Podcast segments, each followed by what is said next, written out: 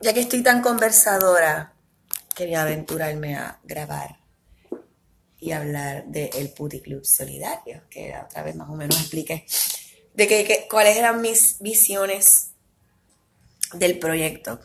Entonces, este, hoy es luna en Tauro, mi luna natal, la luna placentera, la luna exaltada. Yo digo que eso es la filosofía de mi vida. Comer, fumar, estar entre medio de un montón de, sábanas y confort, bien acolchonada. Y si se pueden hacer fresquerías, pues cool. Pero yo últimamente estoy demasiado decepcionada con el concepto de lo que es la fresquería. Tal vez porque estoy teniendo, este, haciendo fresquerías con, con hombres, hombres cijeros, tal vez puede ser, ahí está la decepción. Pero yeah, like, por eso es que quería aprovechar, siempre aprovecho un, como un, ¿cómo se llama? Ese, ese, ese tropo que utilizan. Ese pie forzado de alguna situación en el cotidiano para aprovechar y hablar de algo y quiero compartir. Y estaba, mientras decía eso, estaba despedazando un mosquito con la pata de mi. Bueno, sí, todo es bello. Este, nada, eh, hoy es viernes 31 de mayo del 2019. Mañana comienza el mes de junio según el calendario este gregoriano. Realmente yo soy mi cuerpo, mi vida, mis actitudes no pueden con el capitalismo. I'm like at all not cut for this bullshit. Siempre lo hablo, siempre lo repito, siempre lo manifiesto, pero es que, ¿sabes? Uno siente, si uno se, si uno se pone a, a, lo que les he recomendado muchas veces a par de personas, si uno se pone a rastrear sus emociones según los ciclos lunares, se da cuenta de los cambios que están dentro de uno y cómo uno mismo se, uno mismo se, se se programa para, para, se obliga to comply, se obliga a funcionar bajo ese marco estresante capitalista y ahí vienen las enfermedades. Y como el hecho de que estamos always needing to comply, este, o sea, adaptarnos a ese ciclo, por eso es que son tan exitosos todos estos conceptos de mejoramiento personal, entre comillas, porque todo este mejoramiento personal entre comillas, simplemente como tu ser funcional bajo el marco del capitalismo. Y aún así, si no hablamos dentro del marco del capitalismo, la conversación está envuelta de un chorro de privilegios como si todos nos pudiéramos así despegar del capitalismo. Así porque así. Y eso se traduce en la sexualidad. Sobre todo porque acuérdense que es un marco patriarcal el cual sostiene el capitalismo. Y la sexualidad, obviamente, como es algo tan inherentemente parte de nuestra vida, aún siendo asexuales, porque la sexualidad no, es la gente la sexualidad y lo primero que le viene a la, mente es como que sexo penetrativo, sexo penetrante entre un, entre un pene y una vagina, when sex is much more than that. sex is the energy that we were brought into this world y no necesariamente fue la energía más positiva, por eso es que muchos estamos volando en canto. Porque realmente casi todas las relaciones entre el pene de un hombre cisgénero y la vagina de una mujer cisgénero es problemático. Porque muchas veces es forzado, porque cae dentro del binario, porque hemos sido este, culturizados y, y, brought up to believe que esa es la manera de que el sexo y las relaciones se deben llevar. Y ahora, pues, mi generación, digo todas las generaciones, pero mi generación está como que. Todavía mi generación es un poquito pendeja. Por lo menos los que estamos en los 30 de romper la heteronorma. Estamos bien apendejados. Los que estaban en los 20 son, más, más, son personas más valientes en cuanto a eso. Y ahí radica muchísimo la frustración sexual de muchas personas, de muchas personas, porque muchos de nosotros, de nosotros iniciamos nuestras vidas sexuales o nuestras curiosidades sexuales con personas de nuestro, entre comillas, mismo sexo. Este, algunos nos raspamos, nos raspamos, las que fuimos así, pues, brought up as girls, este, nos raspábamos y jugábamos con nuestras amigas. Y si yo cuento las historias de hombres cisgéneros que me han dicho cómo se han iniciaron en la vida sexual, y hasta gente que no es cisgénero, porque me lo, han, indicado, cómo se iniciaron en su vida sexual con su prima, hermana, este, sí, prima. Pani, es que está cabrón. Yo tengo una persona bien close que me contaba cómo entre el código de nenes este, los grandes ponían a los chiquitos a tener sexo oral. Y pues, eso es un secreto en, en, voz alta, que no se hablan, porque obviamente todas estas personas que el mundo identifica como hombres, se les metió por ojo de es que tú no puedes llorar, que tú tienes que ser fuerte, que la masculinidad tóxica. Pero nadie habla de eso. Yo sé de esto porque sé, o sea, he tenido gente que se ha sentido lo suficientemente cómoda y honesta en mi presencia, Scorpio Life, para hablarme de esas cosas abiertamente porque saben que no les voy a juzgar. Y sí, gente muy cercana que me ha hablado de eso. Este, yo no tuve experiencias así sexuales, ni con, ni con nadie realmente, bien abiertas. Sí, tal vez como que me acuerdo que cuando tenía como nueve años que me cuidaban en Villa Palmera, había un vecinito de mí de esto que, que me tocaba las nalgas y yo me sentía bien incómoda. Este, pero no me atrevía a decir nada, me atrevía a decirle que no. De alguna forma yo tenía tal vez la idea de que era mi responsabilidad, era mi culpa y a veces cuando yo estaba al lado de él, yo no le decía nada, yo lo consolaba. Me acuerdo del día que fue a tocarme las nalgas, que yo estaba bañando una de las nenas de allí. Eso es como que allí en Villa Palmera. Y él fue a tocarme las nalgas y le dije, loco, ya no.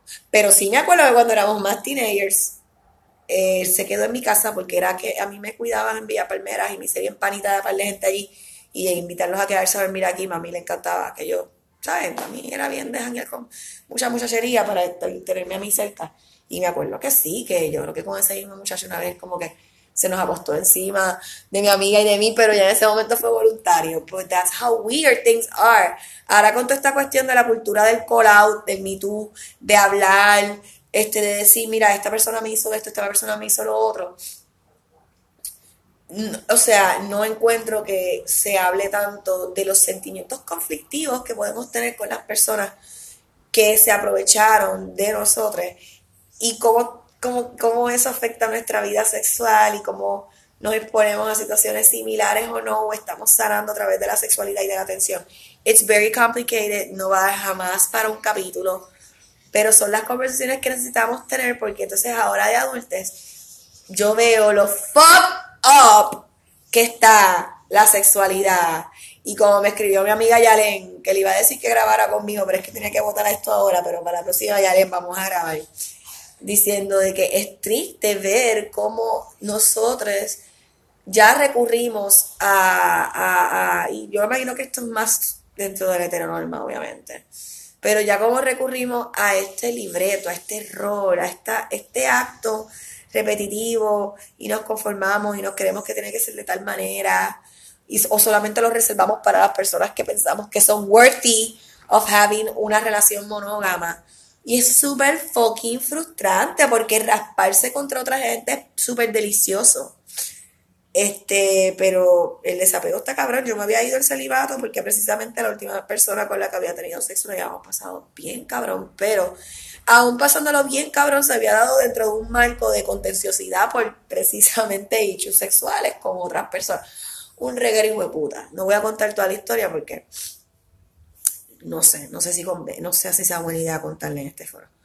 Pero precisamente me había, había incurrido en el celibato porque físicamente hablando, esa última relación sexual que tuve en febrero, fue bien satisfactoria al punto que tuve un orgasmo muy puta que yo, yo imagino que un montón de personas con vagina a través de la penetración, no necesariamente a través de la penetración de un pene, no estamos hablando de juguetes ni otra cosa, a través de la penetración de un pene, imagino que mucho más de un pene, de un macho culturizado sin género, no, sabemos, no, no, no nos venimos todo el tiempo, todo, muchas, yo sé de gente que sí, que dice, ay sí, me gusta que me den bien duro y yo quiero sentir, Oye, different folks, ¿cómo es? Different strokes for different folks. Pero he notado que, ¿sabes?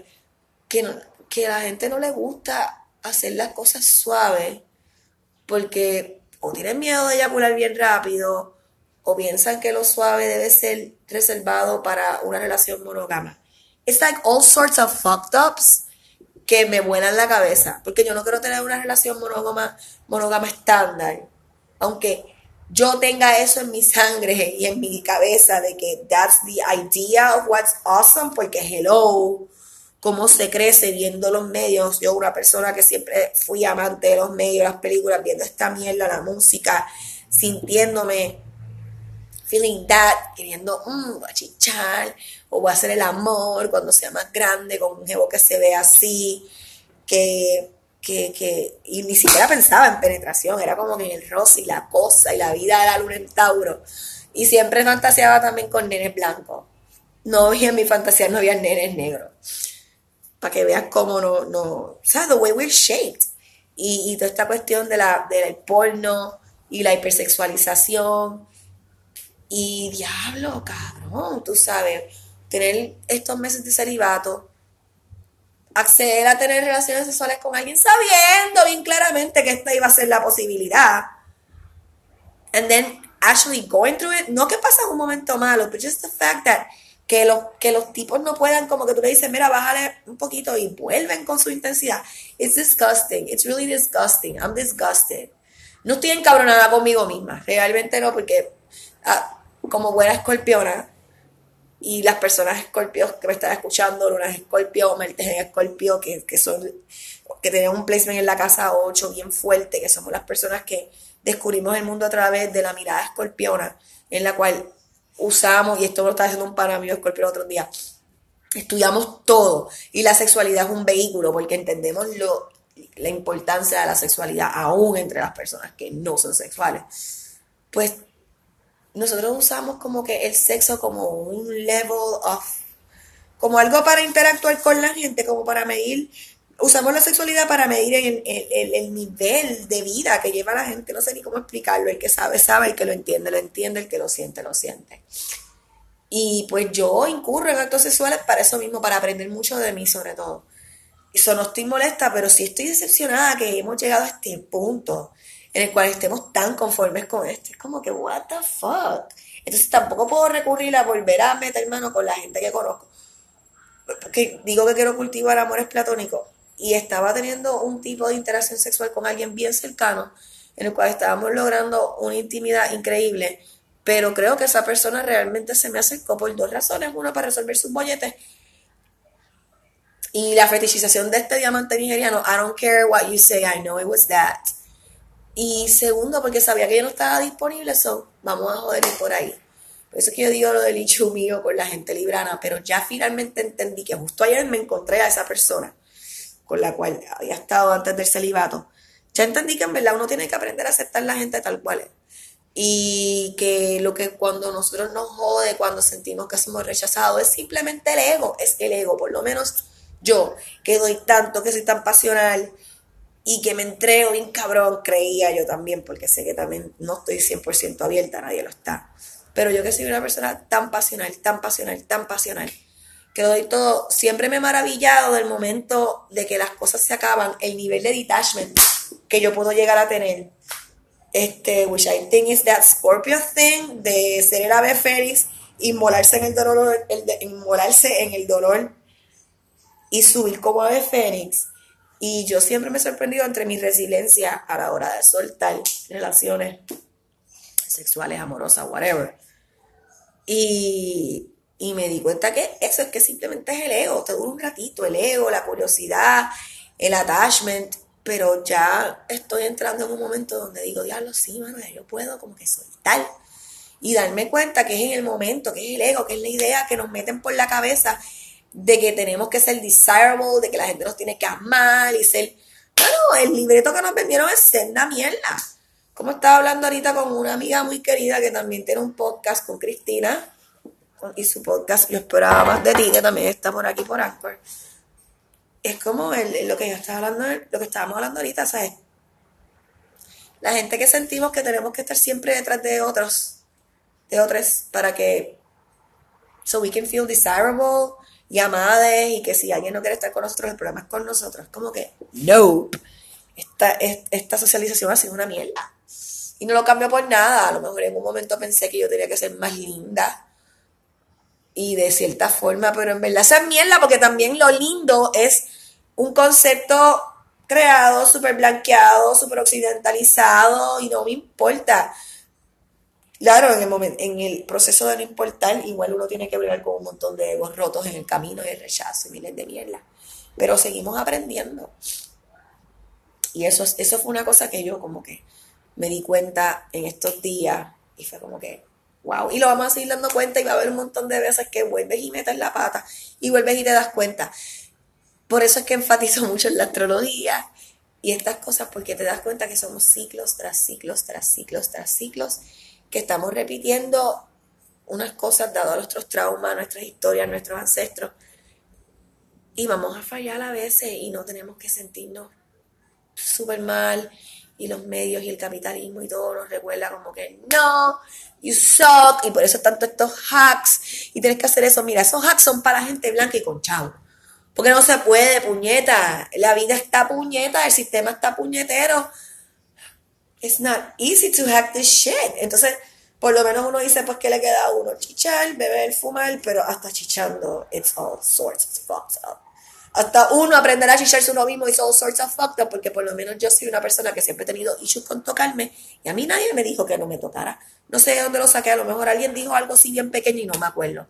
Por eso cuando las veces que he visto como que mi niña pequeña tocándose, he querido abordar la situación de una manera que no sea atropelladora, que no sea, uy, no te toque, le digo como que tienes la, o sea, eso se toca tú cuando estás sola con tus manos limpias, este, eh, tú sabes, una vez le dice como que no te toques así de momento y en un brinco y fue como que no, no las voy a criar con trauma sexual. I mean, los, siempre las crías van a tener trauma, no podemos evitarlo, somos gente traumada, pero eh, quiero, quiero impulsarle a mis hijas a tener una sexualidad saludable porque precisamente yo siento que mi vida empezó a cambiar drásticamente en el momento que mi mamá y mi familia se dieron cuenta que yo estaba teniendo sexo. ¿Y cómo se dieron cuenta? Porque me fui de mi casa. ¿Y por qué? ¿Por qué? Porque cuando me fui de mi casa al mes, le dije a mi mamá que estaba con mi novio. Y me dio una galleta. ¿Cuántos años yo tenía, mi gente? Mucha gente sabe esta historia. El que no lo sabía, drumroll, yo tenía, yo cumplía 23 años ese día.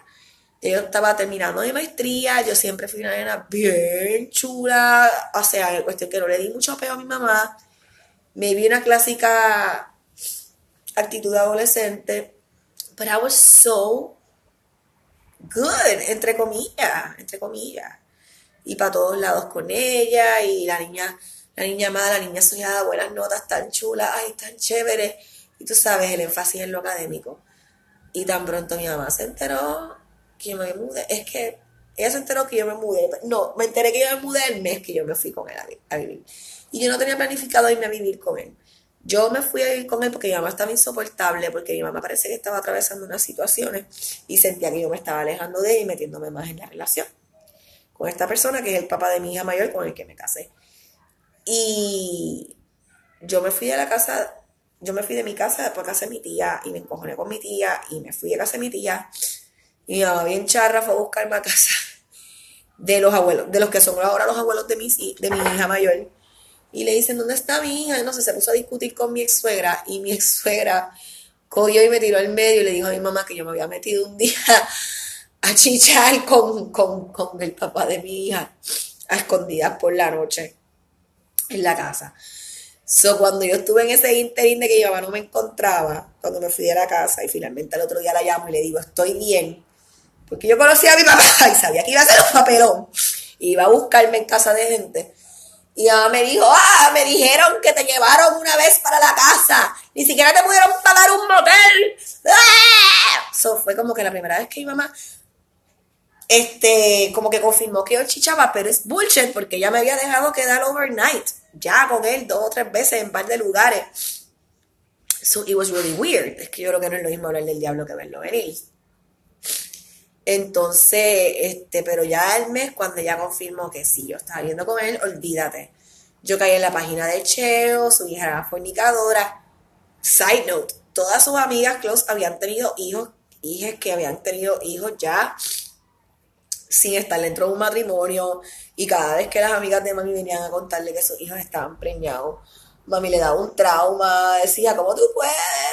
Y de momento su hija, la que decía que se quería casar con un traje y una boda de princesa, se fue con el geo.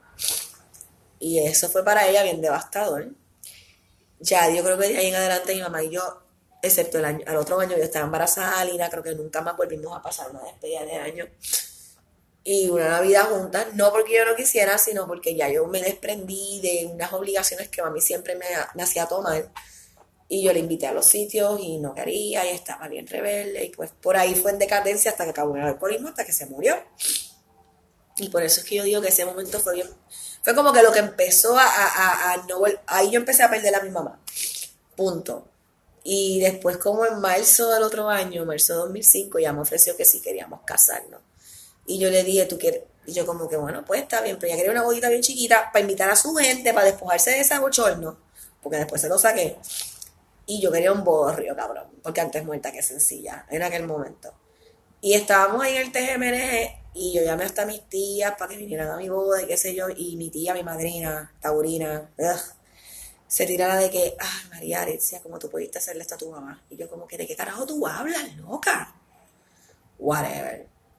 Ahora tiene que bregar con sus situaciones. Y, y fue como que this thing that I thought mi familia was holding against me. La cuestión fue que nunca me puse de acuerdo con ella. Le dije, mira, mami, yo me caso por el tribunal. Y ya, se encojonó conmigo, me casé por el tribunal. En los días que me casé por el tribunal me entero que estoy embarazada de Alina. Y es como que, ok, whatever, me voy a casar. Este, yo sé que la gente va a pensar que me estoy casando porque está, está preñada. Yo voy a ser bien franca, yo me casé porque yo sabía que a mí me iban a preñar. Yo sabía, ya había muchas señales que eso iba a pasar. Aunque estaba evitando niños. Pero obviamente, pues en el momento que pasó, pasó. Y este, pues no fue a mi boda, obviamente. Pues el tribunal pues decía que eso era casarme con los presos. Y no le dije que estaba preñada hasta que tenía las ocho semanas, aunque ya mi abuela, cuando se graduó mi prima, de la high, fuimos a comer un sitio. Yo estaba ahí con la mala barriga tratando de disimular y mi abuela, comete un flan. Y ella sabe que yo amo el flan. Yo, no, no, gracias. Y me dijo, tú no estás preñada. yo, ay, no, no, que va. Yo con una mala barriga que me quería llevar el diablo. Y a las par de semanas que fue el día de las madres, me acuerdo que tenía un corset bien bello puma, maldita sea toda la ropa que perdí en las mudanzas. Y ella, esas tetas, tú no estás preñada. Yo, no, abuela, tú sabes que uno se casa y empieza a engordar. Bien preñada que estaba. Y cuando le dije a mi mamá que estaba preñada, le dio el bioco, me acuerdo que se lo dije ahí en Tía María, esa Tía María, ¿sabe? Ahí en Santurce, que se le de mí ahí. Y cuando se lo dije, me dijo, se quedó así, me dijo, estás a tiempo, te puedes meter una malta y una Tilenol. Y yo, mami, y fue un papelón porque después salimos y llegó el país de Alina. Y, él le, ella le dice, esto es la cosa más curiosa que me ha pasado, de las cosas. Ella le dice a él, ¿tú estás seguro que ese bebé es tuyo? Claro, mami se lo dijo, yo, voy, a explicar después porque mami se lo dijo. Y él le dijo, yo no fui la que la partí por primera vez. Y yo, what the fuck is this? Esta gente como que hablando de bichocha como si yo no estuviera aquí. Sí, es dos gente virgoniana. Whatever. Pero ella lo dijo porque yo cuando había estado con Willy de novia, yo se las había pegado y él también a mí, no un dicho. Eso, eso es información de dominio público, se las había pegado. Y se las pegué con un chamaco, con mi primer enchule acuariano, whatever. Y mami sabía que ese era mi primer enchule acuariano. Y mami sabía que yo me moría y no lo soportaba y whatever, whatever.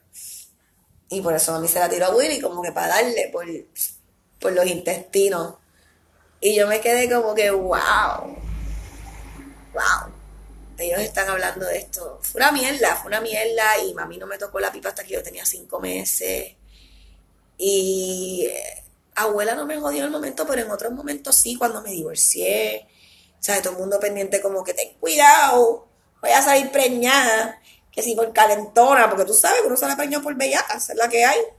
Tú sabes, visión de todo el mundo yo por lo menos de adulta, a mis 37 años, en mis 30s, he querido reclamar mi sexualidad, sin cojones me tiene, yo creo que ayer mi hija, una le dije, mañana voy a salir y ella me dijo, ¿para tú vas? Y yo, iba yo quería ver hoy a Andy Montañez en el body, y yo creo que le dije, no sé si lo escucho, y le dije, voy a hacer fresquería. No importa, mano, yo sé que está el garete, no, en verdad no está el garete.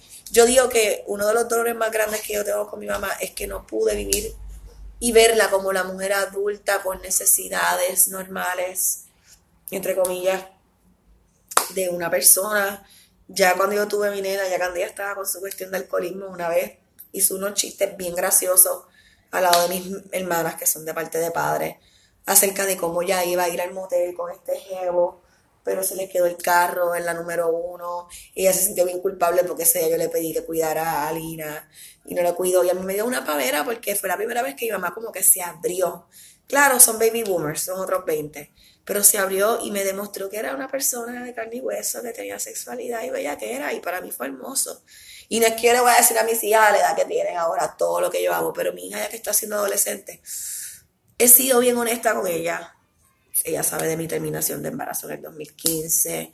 Ella siempre me ha hecho unas preguntas bien abiertas porque ella, yo la he criado así, ella sabe y yo le hablo según ella me pregunta acerca de mi sexualidad, de que yo tengo mis deseos, de que mis deseos no cancelan mi maternidad, este, que yo he pasado las de Caín, le digo, mira, este, la gente, hombre género, whatever, that means they're all sort of fucked ups. Esto es lo que pasa, tú tienes que ser bien clara.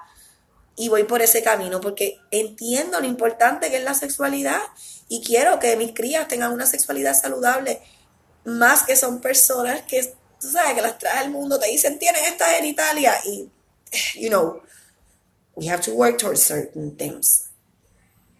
Y yo por eso creo que también reclamo tanto mi sexualidad, soy tan abierta con el tema sexual, agradezco al mundo ser una, una sol en escorpio, porque yo digo que mi vida y mi relación con mi mamá se jodió forever and ever cuando yo simplemente le di a entender que yo era un ente sexual y duele y jode. Pero me prometí a mí misma que eso yo, mi, mi, que mi, mi, mi regalo a mí, y por ende, como soy parte del colectivo, mi desborde hacia el mundo es ayudar a que encontremos un camino para de alguna forma sanar esto, porque si nosotros sanamos y hablamos esto, desescolarizamos, descolonizamos, rompemos cosas, entendemos que, va más allá de lo que vemos y es bien importante hablar de estos temas.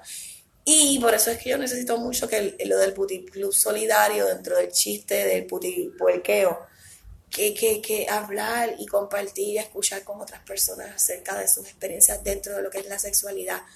Porque yo sé que si escuchamos historias que a lo mejor nos joden, sobre todo aquellas que sean homoeróticas y con, con, esa cuestión no binaria, queer, vamos a descubrir que nosotros tenemos un montón de esas cosas adentro que nos suprimieron, que nos jodimos, porque de ahí quieren hacer la homofobia y la transfobia, de un montón de mierdas de represión que repetimos, porque nosotros no somos gente straight, no somos gente del binario, nosotros, esto es la creación de, de, de, de, que vivimos, ¿me entiendes?